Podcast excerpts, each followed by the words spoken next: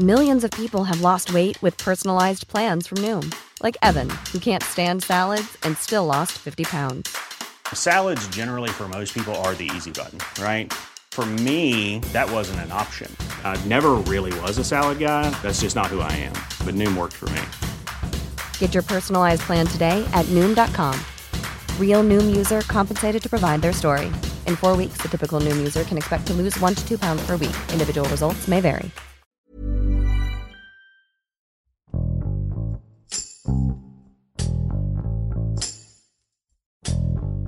En México existe un desabasto de fármacos indicados para tener padecimientos psiquiátricos y neurológicos en el sector público y privado de al menos 11 estados. A pesar de esta escasez evidente en todos los estados, el subsecretario de Salud Hugo López Gatel afirma que existe un desabasto de esos medicamentos en el sector privado porque son proporcionados por la empresa Psicofarma, a la cual considera culpable de esta escasez. Sin embargo, asegura que este problema no existe en las instituciones públicas, debido a que los fármacos son abastecidos por proveedores internacionales. Erika Uribe, jefa de información del Sol de Durango, y Alfredo Fuentes, reportero de El Sol de México, narra los testimonios de pacientes que se enfrentan a esta problemática. Además, explican por qué esta situación representa un problema grave de salud pública. Yo soy Hiroshi Takahashi y esto es Profundo. Es que esta empresa hizo algo muy parecido a lo que hizo otra empresa al inicio del sexenio, que retuvo medicamentos, decimos escondió medicamentos para el sector privado. Y entonces hay un desabasto en el sector privado.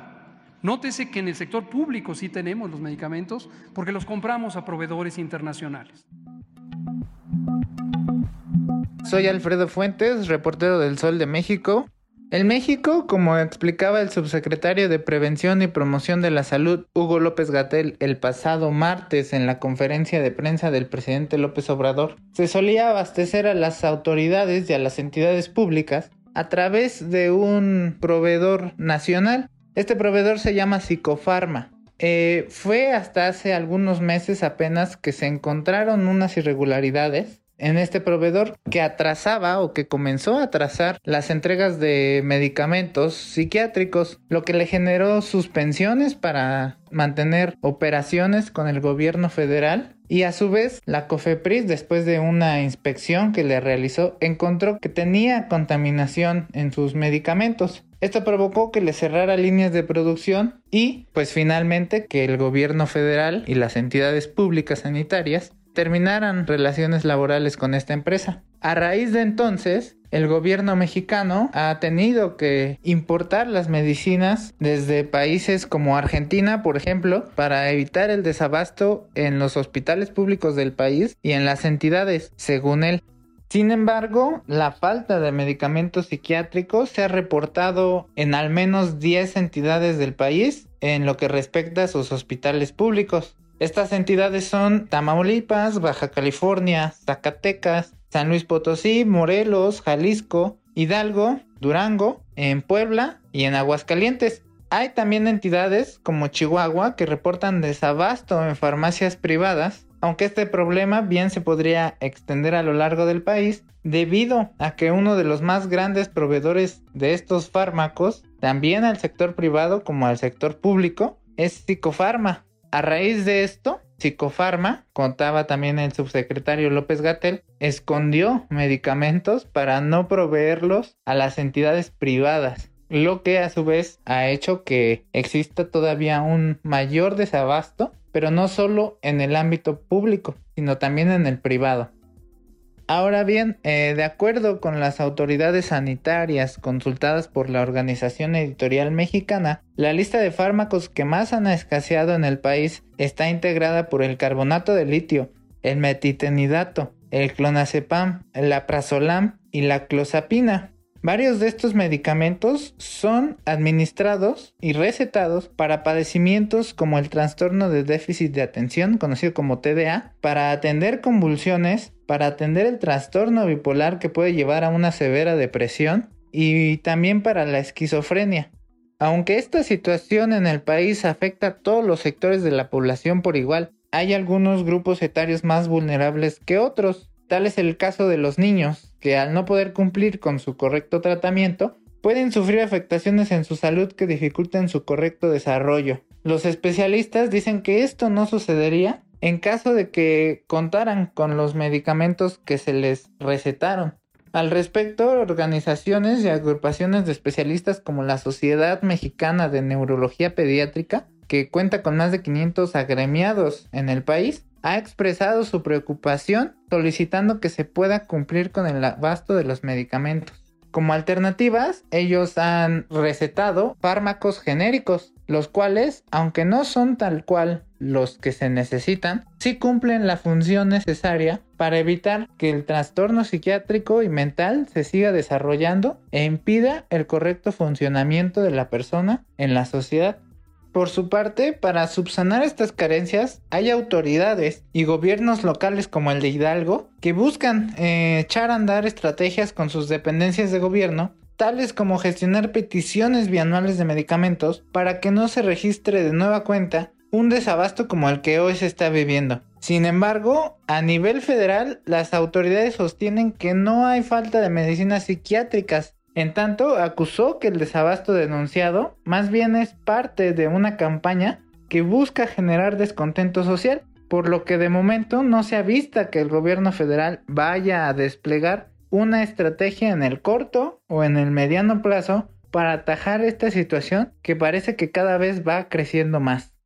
Esto como periodistas significa un reto, pues de nueva cuenta nos estamos enfrentando a la descalificación directa por parte de las autoridades federales en este caso sobre el trabajo que desempeñamos, el cual no tiene otra finalidad más que alertar a la población sobre la situación que atraviesa el país en materia de medicamentos psiquiátricos y en su caso, bueno, alentarlos a que denuncien para que esto cambie. De nuestra parte no queda más que seguirnos acercando a las autoridades locales para ver cómo avanza esta situación y si en su caso mejora o empeora la crisis que ellos mismos denuncian de desabasto de medicamentos psiquiátricos.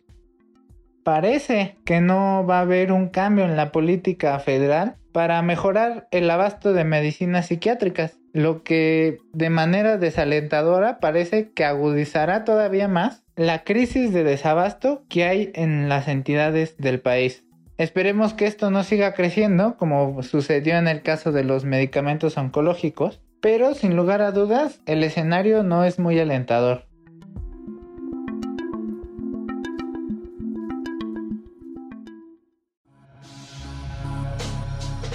En el caso de Durango estamos viendo un desabasto sistemático en el caso de aquellos medicamentos que se dedican o que están recetados por los especialistas para la atención de enfermedades psiquiátricas tal como lo establece el empresario farmacéutico Adolfo Favela Cordero, quien, bueno, señaló que desde la llegada de la pandemia se registró un incremento en el consumo de medicamentos controlados, principalmente de ansiolíticos y antidepresivos. Esto derivado de pues el aislamiento prolongado que ocasionó la presencia de trastornos en el tema de salud mental en muchas personas y que de alguna manera pues obligó a los especialistas a generar cada vez más recetas con estos fármacos controlados.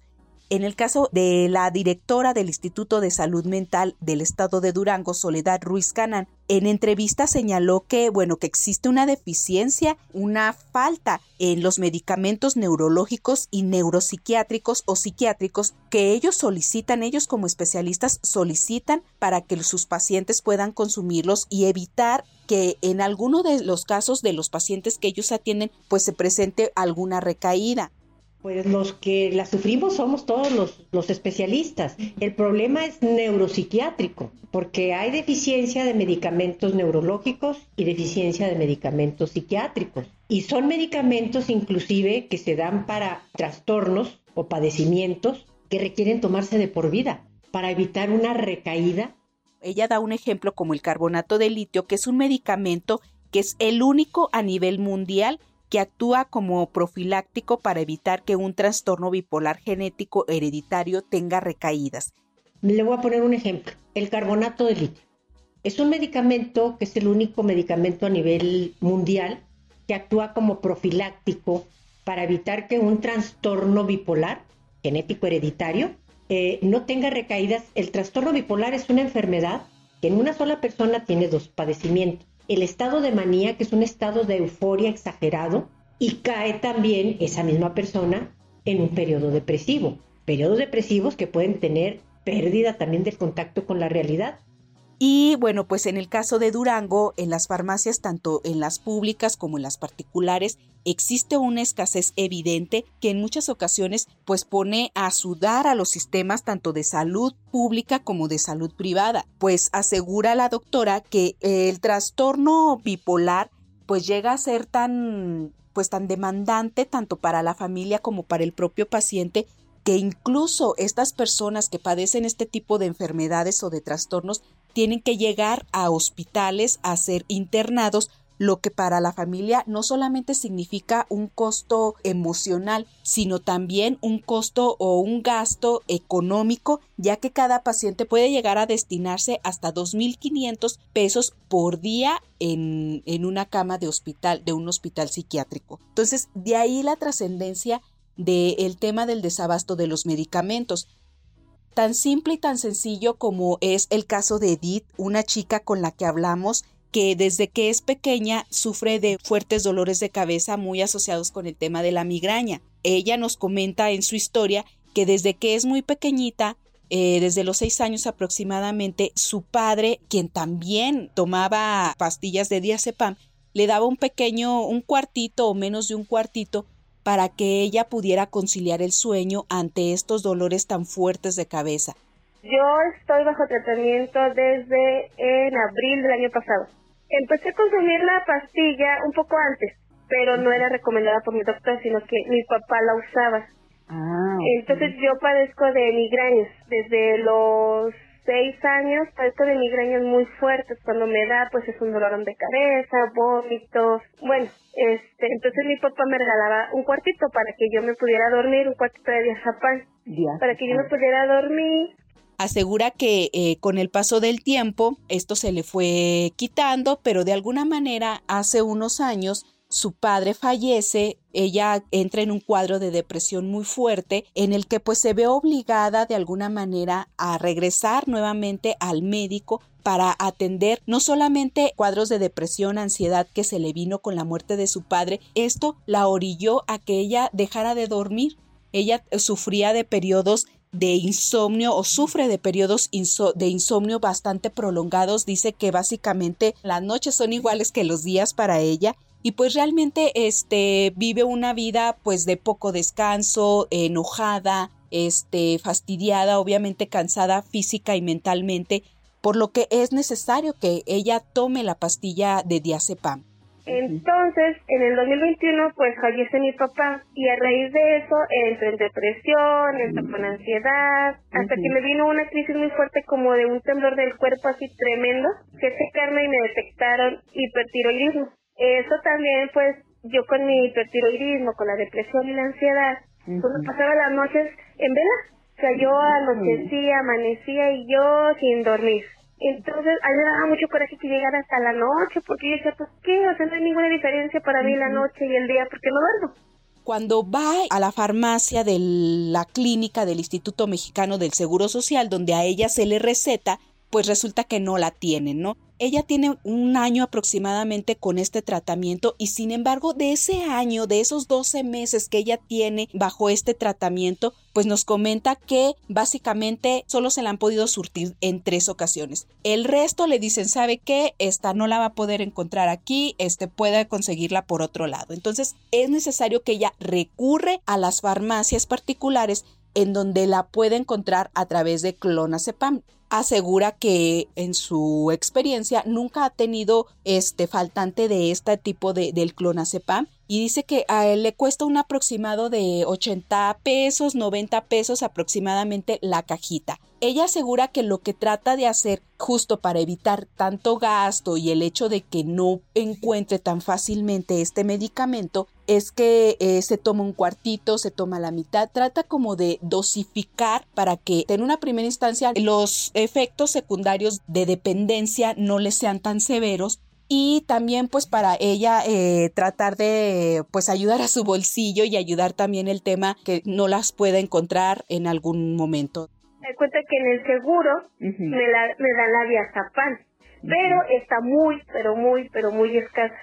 Cuando voy a mi consulta, bueno, me recetan para mi hipertiroidismo el propanolol, el tamazol y me dan mi cajita de diazapam.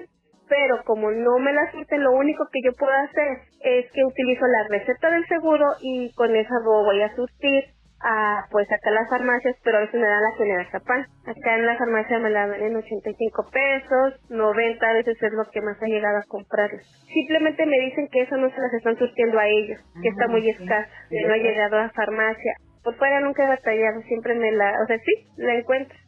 Bueno, pues en el caso de Durango se ha dicho desde que se inició la pandemia que el tema de los trastornos mentales ha incrementado, tan es así que eh, el tema de los suicidios ha sido una constante en el estado y ha ido en incremento. En la actualidad llevamos más de 10 suicidios a dos escasos dos meses de haber iniciado el año, lo que ya es preocupante y pues el hecho de que exista este desabasto en las clínicas públicas y en el caso de las instituciones privadas donde este tipo de medicamentos suelen ser muy costosos, pues mantiene en jaque a las autoridades de salud. Eh, nos comenta la doctora Soledad Ruiz Canán que ella pide por favor a las personas que hacen las políticas públicas, que se dedican a hacer las políticas públicas a, las autoridades estatales, federales, que por favor piensen pues en generar condición, las condiciones mínimas adecuadas para que estos padecimientos tan graves difíciles como lo son los neuropsiquiátricos puedan ser atendidos lo más pronto posible. De lo contrario, podría estar generando una situación de salud pública grave como la que ya estamos comenzando a ver en estados como Durango, un estado que pues no es de muchísimos habitantes y sin embargo el tema del suicidio pues nos está manteniendo en una situación grave de preocupación tanto para las autoridades de salud como para las autoridades en general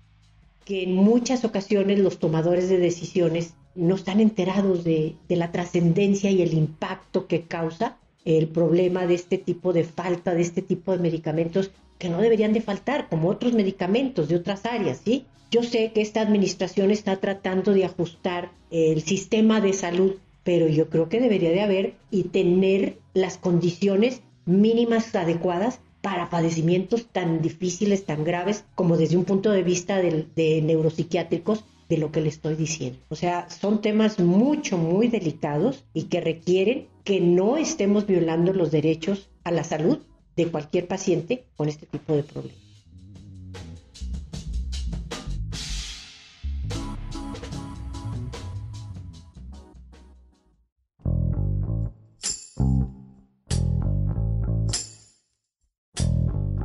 Escuchamos a Erika Uribe y a Alfredo Fuentes desde Durango y Ciudad de México, quienes señalan cuáles son las alternativas que están tomando los especialistas para que los pacientes no recaigan ante la falta de medicamentos y qué estrategias buscan implementar las autoridades para atender correctamente las necesidades de salud mental. La falta de medicamentos psiquiátricos y neurológicos no solo afecta a la salud de los pacientes, sino también su economía, pues en las farmacias del sector privado se han registrado alzas en los precios, principalmente en los tratamientos indicados para la ansiedad y la depresión, padecimientos que más afectan a la población. En un país donde el índice de suicidios va en aumento año con año, las autoridades deben garantizar los insumos y tratamientos adecuados, teniendo en cuenta que los padecimientos de salud mental deben ser atendidos con la misma importancia que cualquier enfermedad física, de manera integral y considerando siempre las necesidades de los pacientes para contribuir en la mejora de su calidad de vida.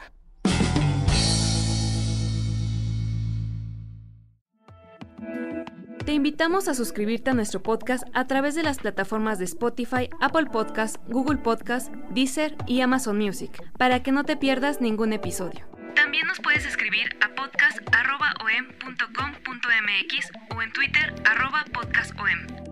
Te recomendamos escuchar Economía Pesada, un podcast donde nuestros mejores reporteros de finanzas explican de manera clara y directa la actualidad económica de México. Hasta la próxima.